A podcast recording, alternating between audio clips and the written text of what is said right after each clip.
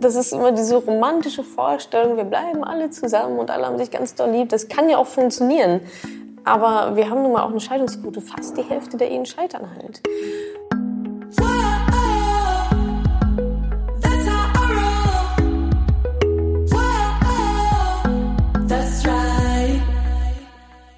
Salü, ihr Moneypennies. Es ist Podcast-Zeit. Schön, dass ihr wieder mit dabei seid. Heute hört ihr ein Interview mit mir und der Deutschen Welle. Die haben mich besucht. Wir haben festgestellt, dass wir Nachbarn sind. Okay, das interessiert jetzt wahrscheinlich niemanden, aber schreibt es euch in euer unnützes Wissen-Heftchen, keine Ahnung. Jedenfalls haben wir viel über Vermögensaufbau gesprochen, über ETFs, über Frauen und Geld und so weiter und auch, was ich persönlich mit 1000 Euro machen würde. Und bevor es damit losgeht, habe ich mal wieder eine kleine Neuigkeit für euch. Vielleicht habt ihr schon mal gehört, dass wir nur zehn Prozent unserer Gehirnaktivitäten aktiv und bewusst nutzen. In 90 Prozent der Zeit laufen wir auf Autopilot. In 90 Prozent der Zeit läuft also ein energiesparendes automatisches Programm bei uns ab und zwar komplett unterbewusst. Und wenn dem so ist, solltest du dann nicht sicherstellen, dass dieses 90%-Programm dich in deinen Zielen unterstützt, anstatt dich zu hemmen. Und ehrlicherweise auch besonders in Sachen Geld.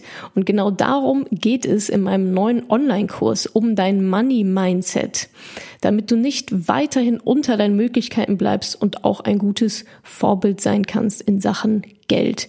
Und für euch als treue Podcast-Hörerin habe ich etwas für euch, denn ich schenke euch zum Launch des Kurses, der läuft nämlich gerade, ein Gutschein über 50 Euro. Gültig bis heute Nacht um 23.59 Uhr. Heute ist übrigens der 2.7.2019. Alle Infos dazu zu dem neuen Kurs findest du auf madamoneypenny.de slash moneymindset, alles in einem Wort.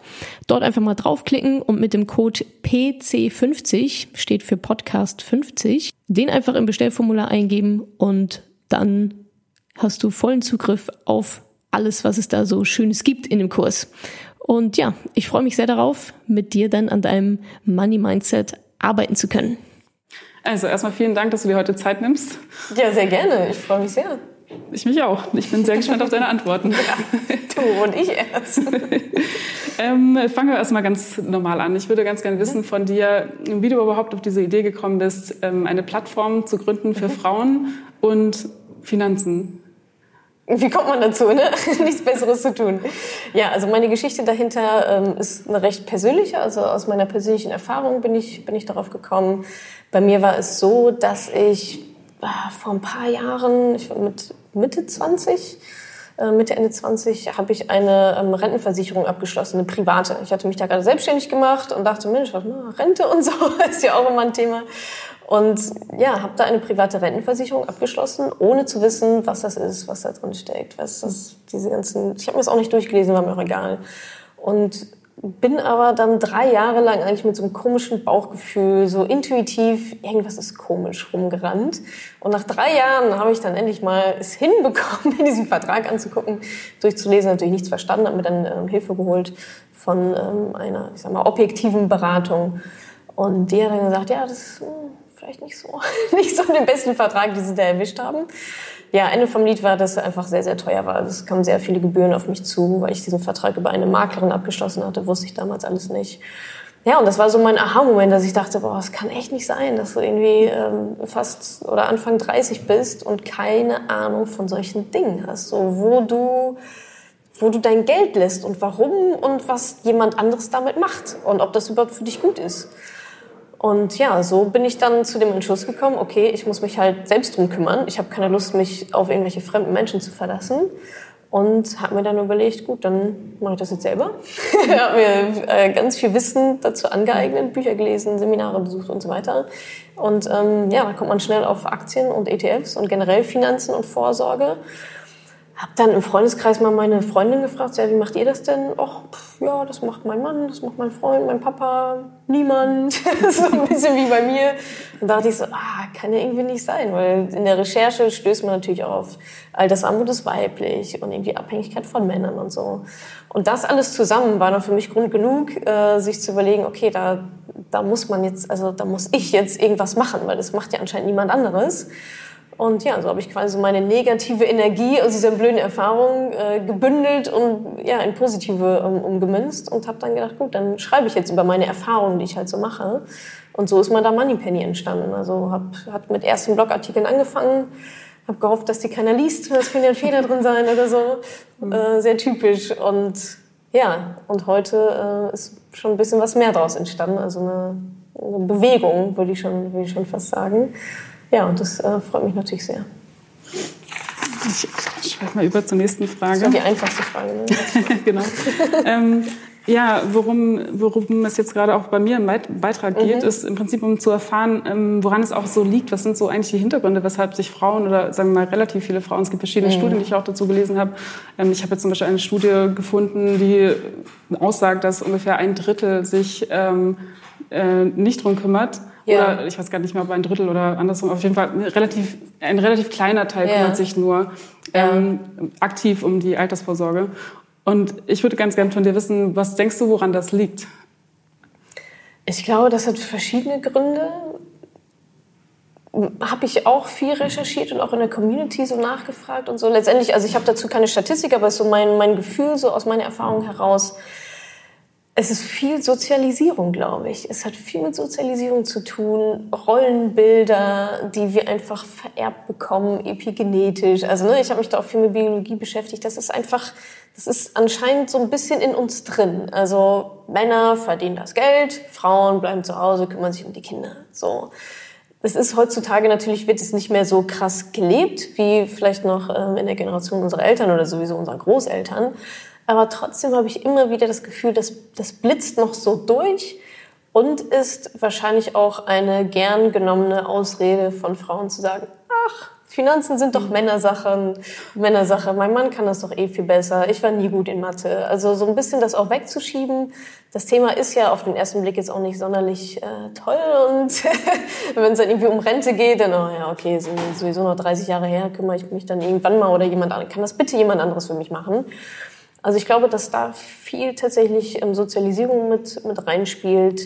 Ähm, vielleicht auch ja, gewisse Glaubenssätze, sicherlich, die wir auch in der Kindheit mitbekommen. Eben sowas wie Geld ist Männersache oder Geld ist schmutzig oder ähm, wenn ich viel Geld habe, dann bin ich doch egoistisch. Darf ich überhaupt so viel Geld haben? Verdiene ich das eigentlich? Steht mir das überhaupt zu? Das sind so typische Ansichten, ich nenne sie jetzt mal weibliche Ansichten über Geld, die mir halt ähm, begegnen, die einen dann natürlich formen, wie man, wie man auch über Geld denkt, wie man mit Geld umgeht, ob man sich damit beschäftigen möchte oder lieber nicht.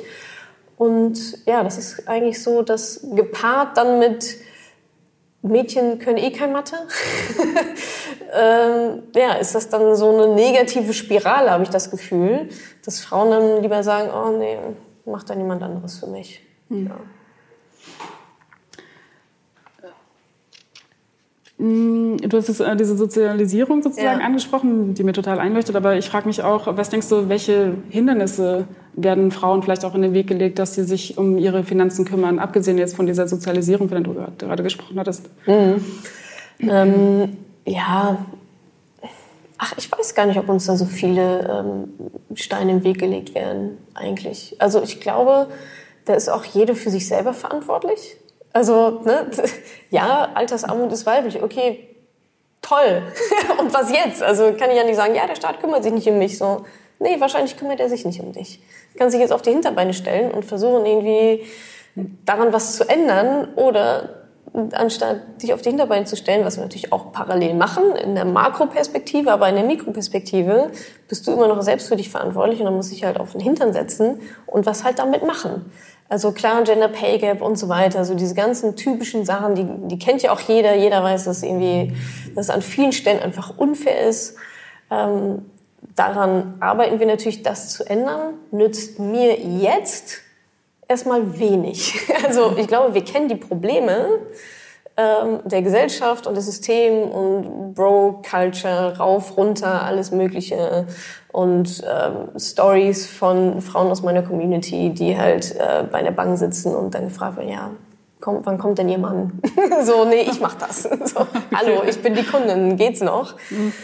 Aber trotz all dem, trotz diesem System mit all seinen, ähm, ja, mit all seinen Fehlern drin, glaube ich, dass Frauen genau wie auch Männer ähm, auch ein Stück weit selbst dafür verantwortlich sind. Und das Schöne ist, Geld zu investieren, ja, also ich sage immer, der Markt ist kein 67-jähriger alter weißer Mann. So, ne, da, ist keine Bro im Markt ist keine Bro-Kultur. So die Börse, der Markt, dem ist es total egal, ob du Männlein bist, Weiblein bist, äh, welche Hautfarbe du hast, wie alt du bist, wie dein äh, Bildungshintergrund ist.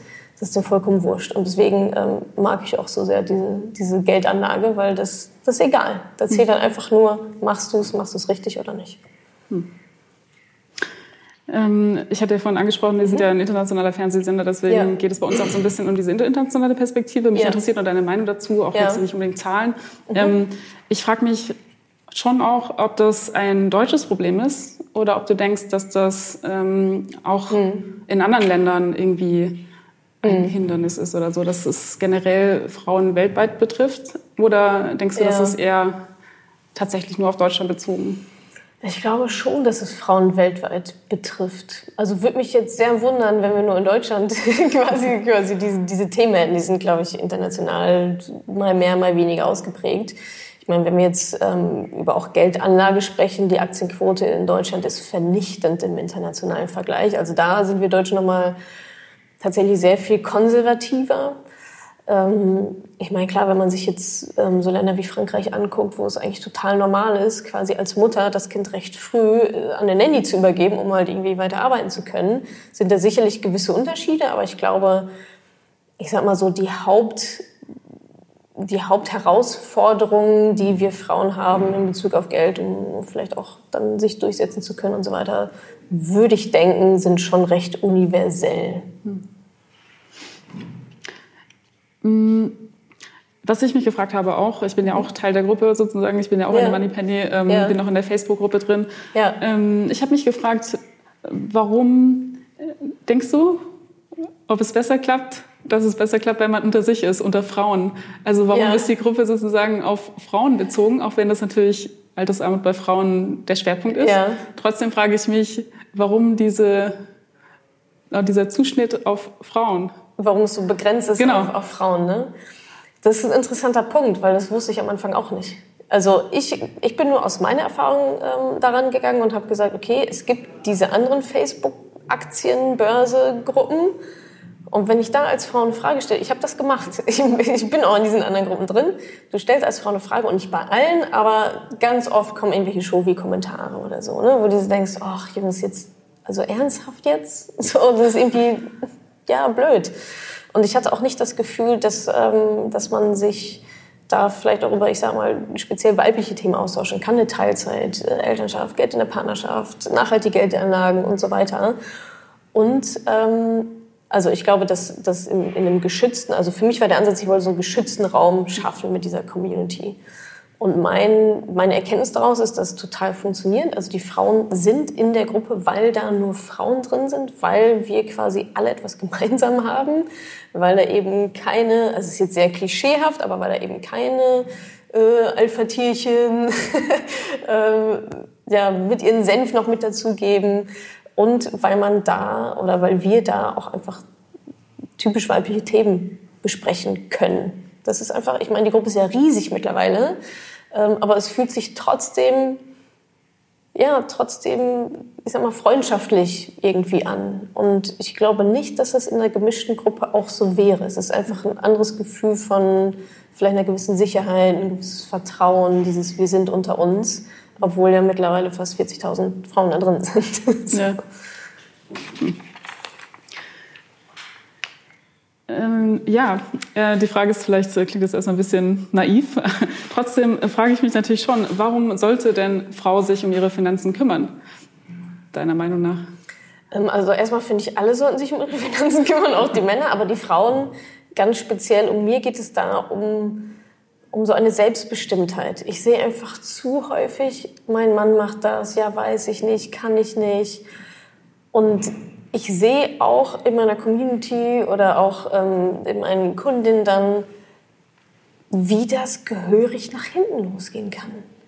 Also dieses Jahr, mein Mann macht das, ja, toll. und dann, also das ist immer diese romantische Vorstellung, wir bleiben alle zusammen und alle haben sich ganz doll lieb. Das kann ja auch funktionieren. Aber wir haben nun mal auch eine Scheidungsquote von, ich glaube, 40, 45 Prozent in Deutschland so. Das heißt, fast die Hälfte der Ehen scheitern halt. Und abgesehen davon, selbst wenn alles gut geht, ähm, denke ich mir halt, also dieses, diese Errungenschaft, finanziell unabhängig zu sein, im Sinne von, ich treffe meine eigene Entscheidung, ich habe mein eigenes Konto. So, ich bin unabhängig, kann mit meinem Geld machen, worauf ich Lust habe und habe niemanden, der mir jetzt irgendwie mein Haushaltsgeld einteilt oder so. Ne? Und mhm dafür alleine lohnt es sich, finde ich schon. Es gibt super viel, ein enormes Selbstbewusstsein, Selbstvertrauen, auch in anderen Lebensbereichen. Wir sind alle so emanzipiert, wenn es um Karriere geht, wenn es um irgendwie Familie geht. Ähm, aber beim Geld ist dann immer so, ach, so Cinderella-Komplex nenne ich das immer. Ach nee, ich warte auf den, auf den Prinz auf seinem Schimmel und der rettet mich dann. Und ja, also auf der einen Seite, es kann halt einfach viel schiefgehen in diesem, ich verlasse mich auf andere Menschen Plan. Das kann auch der Staat sein, das kann mein toller ähm, Berater sein. Ähm, und aber selbst wenn alles gut geht, finde ich, dieses Gefühl von Unabhängigkeit ähm, ist einfach, ich würde fast sagen, unbezahlbar. Und äh, dafür lohnt es sich meiner Meinung nach total mal ein Buch zu lesen und sich mal damit zu beschäftigen. Ähm, ja, und klar, Altersarmut und so weiter ähm, brauchen wir, glaube ich, gar nicht so groß drüber reden. Da steht dann natürlich als Schreckgespenst ganz am Ende. Ähm, was ja auch immer realer wird. Ich habe das Gefühl, für viele ist es noch sehr weit weg, ähm, so dass ich immer auch versuche, damit zu äh, argumentieren: Hey, das ist dein Leben, du bist dafür verantwortlich. Wir leben nun mal in einer quasi in einem Geld, in einer Geldgesellschaft, wo sehr viel über Geld geregelt und entschieden wird. Get used to it, so und triff deine eigenen Entscheidungen. Ja, ähm, ich bin ja selbstständig, habe ich ja vorhin erzählt. Mhm. Und ja. ähm, ich muss gestehen, ich hatte mein Geld relativ lange, auch jetzt noch teilweise zumindest, auf dem Tagesgeldkonto liegen. Ja. Wie viele andere Leute, die ich kenne, auch, ja. oder Frauen, die ich kenne, auch. Jetzt frage ich mich, ähm, oder frage ich dich, warum sollte ich, warum ist es, warum sollte ich nicht unbedingt zumindest mein ganzes Gespartes ähm, auf dem Tagesgeldkonto lassen, deiner Meinung nach? Ähm, also erstmal Gespartes zu haben ist ja schon mal ganz gut und auf dem Tagesgeldkonto ist auch eigentlich ganz okay für einen bestimmten Betrag. Ähm, zum Beispiel Notgroschen sollte man auf jeden Fall haben. Das sind so drei Monatsgehälter, um zu überleben, falls irgendwas passiert. Das gehört definitiv immer aufs Tagesgeldkonto sicher verwahrt. Ähm, aber wenn es darum jetzt geht, Vermögen aufzubauen und vorzusorgen, vielleicht auch für die Rente oder vielleicht will man ja auch schon eher in Rente gehen, was auch immer, da passiert natürlich auf dem Tagesgeldkonto oder auch auf allen anderen Konten relativ wenig. Also da bekommst du keine Zinsen. Dein Geld liegt da und ist eigentlich tot, weil es, es passiert nichts damit. Wenn das Ziel ist Vermögensaufbau, um mein Geld zu vermehren, da muss ich andere Wege gehen, zum Beispiel äh, investieren oder eigentlich nicht zum Beispiel, sondern ich muss es halt investieren. Worin ist dann schon wieder die nächste Frage, Immobilien, Aktien, ETFs, äh, wie auch immer. Aber ja, die Krux am Tagesgeldkonto ist, also der Vorteil ist, es ist sicher. Der Nachteil ist, es ist sicher, weil sicher macht kein Geld. So. Und ähm, wenn es da liegt, verliert es dann nicht auch an Wert? Auf dem Tagesgeldkonto vermehrt sich das Geld nicht. Ähm, das ist schon mal negativ. Und wir haben natürlich auch noch die Inflation, die auch noch reinhaut mit, ich sag mal, durchschnittlich zwei Prozent. Das heißt, alles Geld, was wir sowieso nicht investieren, was nicht mehr wird, wird automatisch weniger. So. Und auf dem Tagesgeldkonto ist das dann dadurch, dass ich halt keine Zinsen bekomme, haut das dann natürlich nochmal enorm rein. Das heißt, durch die Inflation wird es dann eigentlich Jahr für Jahr so, ich sag mal, durchschnittlich zwei Prozent weniger, ja.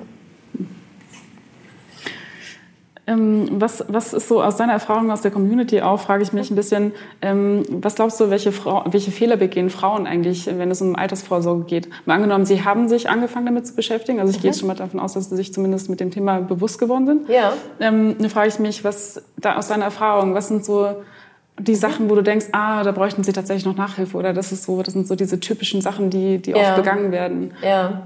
Hm.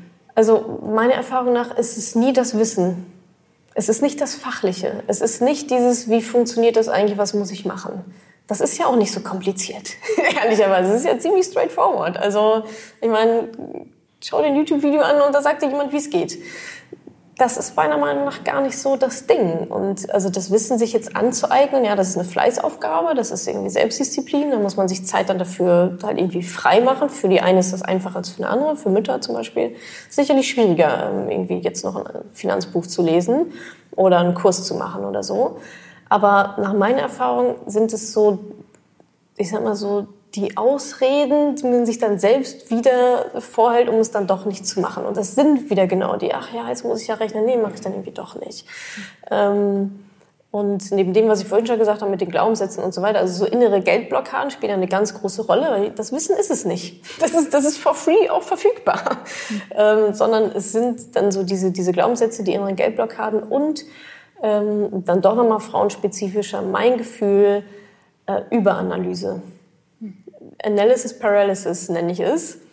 Also das, das Gute an uns Frauen ist, wir wollen unsere Hausaufgaben machen. Ne? Wir wollen das verstehen. Ich glaube, wir sind da vielleicht weniger übermütig als Männer, um jetzt mal wieder in Klischees, aber das ist ja gerade das Thema, weniger ähm, übermütig und weniger Ego, so ja, jetzt müssen wir irgendwie zocken und wie viel Prozent habe ich heute gemacht und so. Das fällt bei uns Frauen, glaube ich, tendenziell erstmal weg.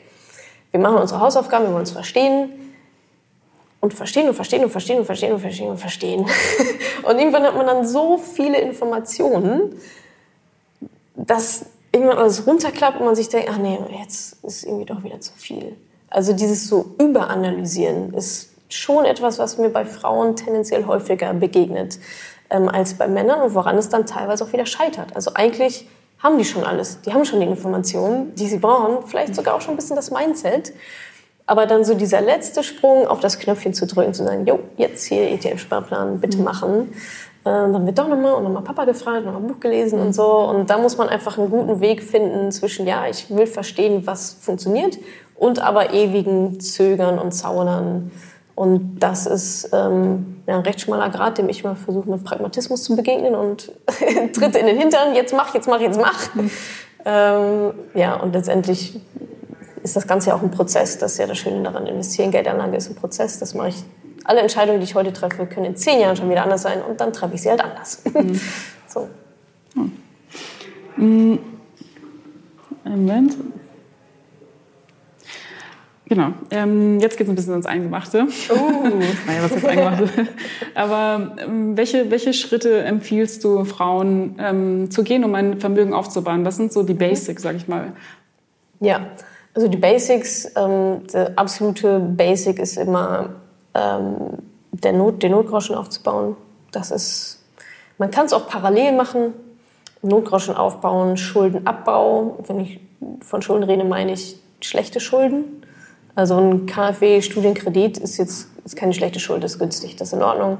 Aber ich sag mal, so noch der Fernseher, der letzte, oder für einen Urlaub oder Möbel oder wo alles noch so rumliegt, abbezahlen so schnell wie möglich, Notgroschen aufbauen so schnell wie möglich. Drei Monatsgelder sollen auf dem Tagesgeldkonto dann schon liegen. Und dann geht es darum, erstmal eine Grundsicherung sich aufzubauen. Das macht man in der Regel mit Versicherungen dann doch, also gesetzliche Rente, private Rentenversicherung und so weiter. Das ist mal so das ganze Kleideraddatsch, so bevor es eigentlich richtig losgeht. Und wenn wir dann richtig über Vermögensaufbau sprechen, dann ähm, sind die Schritte eigentlich relativ easy. Also was ist mein Status quo? Wo stehe ich gerade? Was habe ich schon so? Was habe ich noch nicht? Habe ich noch irgendwo einen Bausparer von Papa irgendwo rumliegen? Was will ich eigentlich mit dem tun? Also Status Quo-Analyse, Bestandsaufnahme, auch wie viel Geld verdiene ich? Wie viel Geld verdiene ich? nicht die Familie, sondern wie viel Geld verdiene ich? Mhm. Ähm, wofür geht das Geld so raus? Da Haushaltsbuch einfach mal zu führen, machst du ja auch fleißig. ja, das ist dann schon mal eine ganz gute, eine ganz gute Bestandsaufnahme. Dann weiß man schon mal, wo man so ist. Und dann der zweite Schritt ist in, in meinem System sich ein Ziel zu überlegen. Wo will ich eigentlich hin? Ähm, wie ist mein Leben, mein Traumleben? Ähm, und was kostet das? So, und dann habe ich eigentlich eine ganz gute, dann kommt dann eine Zahl raus, die ich dann äh, im Jahr brauche oder ab einem bestimmten Zeitpunkt dann pro Monat brauche, wie auch immer. Und dann gilt es quasi rückwärts zu rechnen und sich zu überlegen, okay, super, was muss ich denn dann jetzt tun? Wie viel Geld muss ich sparen? Wie viel Geld muss ich investieren? Zu wie viel Rendite? Über welchen Zeitraum? damit das dann auch hinhaut. So, und da kommt dann natürlich die Börse ins Spiel. Börse, ETFs ist ja so mein Steckenpferd. Darüber muss ich mich informieren. Ich muss äh, wissen, wie das Ganze funktioniert, um halt keine blöden Fehler zu machen. Das Schöne an der Börse ist, wenn man keine Fehler macht, dann ist man, fährt man schon gut. Also man muss nicht mega toll sein, sondern einfach nur nicht dumm, in Anführungsstrichen. Hm. Und dann, dann klappt das eigentlich schon. Also das sind so die, das sind so die ersten Schritte, ja. Und dann halt den Mut haben, aufs Knöpfchen zu drücken und zu investieren. Ja. Hm. hm. Ja, deswegen, ich hatte deswegen mein Geld mitgenommen. Ja. Extra so viel Geld abgehoben. Ich habe wirklich noch nie so viel Bargeld abgehoben. Aber ich habe hier 1000 Euro mal mitgebracht. Einfach nur, weil ich, also bitte gib's mir nachher wieder. ähm, und zwar habe ich mich... 1000 Euro sind das? Ja, das sind wirklich 1000. Doch, ich kann noch mal zählen. 200, 300, 400, 500, 600, 700, 800, 900.000. Doch. Und ich habe mich gefragt, wie würdest du, wenn du so einen Betrag, sag ich mal, übrig hast, mhm. wie würdest du den, wie würdest du den investieren? Also was ja. würdest du jetzt mit diesem Packen Geld, wenn ich den jetzt hier in die Hand ja. würde, machen? Also von den 1000 Euro würde ich auf jeden Fall, ich sag mal so, na bleiben wir mal in einfachen Schritten, bleiben wir mal in Zehner-Schritten, würde ich 100 davon nehmen und in mich selber investieren. In Bücher, in Weiterbildung, in ja, alles, was ich halt brauche, um meine Ziele zu erreichen. Ähm, dann würde ich 10% spenden, weil ich daran glaube, erst, erst geben, dann nehmen. So, dann habe ich noch nach Adam Riese 800. Und die würde, also ich persönlich würde von den 800, 2, 1, 2, 3, ja, ich würde sagen wir mal, 300 in einen ETF investieren, der auf Schwellenländer, in Schwellenländer investiert. Und den Rest würde ich investieren in einen weltweiten ETF. Hm. In die größten ähm, Wirtschaftsnationen, die größten Unternehmen. Ja. Vielleicht würde ich noch 50 Euro für irgendwie ein gutes Essen. okay. Aber so grob, so grob wäre das. Also ja. Investition in mich selber, Spenden, ähm, ETF mit ein bisschen mehr Risiko, ETF mit ein bisschen weniger Risiko. Okay. So würde ich es persönlich machen. Das bringt mich auch zur nächsten Frage. Danke schon mal. Ja, ich gerne. So wieder zu mir. ich habe tatsächlich noch nie so viel Geld, Bargeld, zumindest ja. abgehoben. Zumindest keine Euro. Ähm, ich habe mich gefragt. Ja, so sympathische Dollar. So drei Millionen. genau. Im Wert von drei Euro.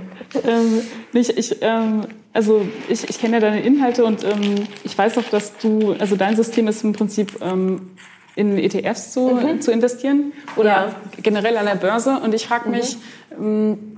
warum setzt du auf die Börse oder warum denkst du, dass die mhm. Börse, mhm. wie soll ich sagen, das richtige ja, das richtige Mittel ist, um ein Vermögen aufzubauen. Mhm. Es gibt ja natürlich auch viele andere Wege, also natürlich ja. auch Verträge und so hatten wir ja vorhin auch schon, mhm. um die Grundbasis zu sichern. Aber genau. ich frage mich schon, warum du so einen Fokus auf ähm, Aktien setzt oder auch auf die Börse. Ja, also ich sage, wenn man es mal grob kategorisiert, gibt es ja eigentlich, ich sage mal jetzt in der Welt von Normalanlegern Immobilien und Aktien.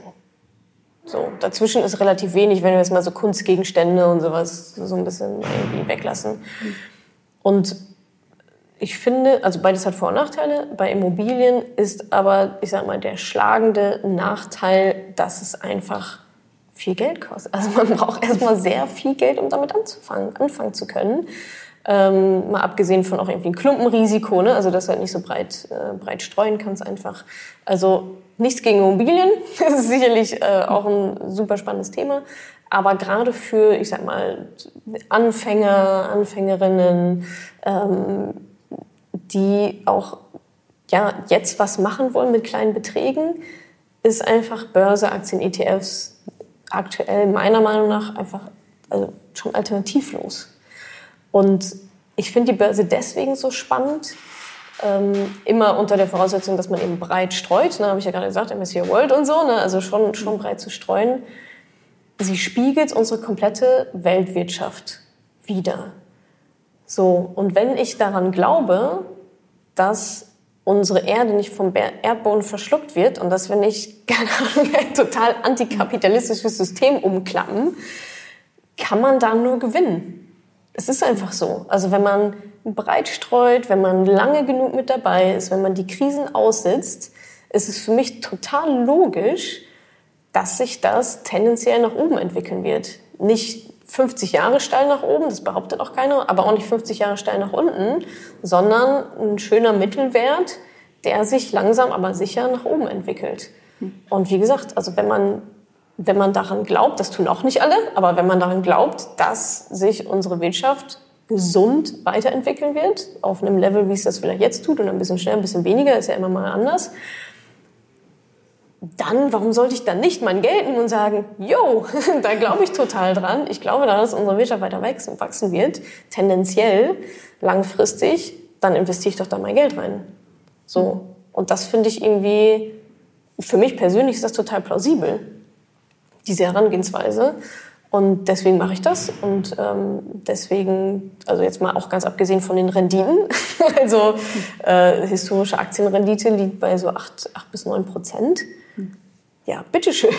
Also mit relativ wenigen Mitteln, man kann mit 25 Euro pro Monat anfangen.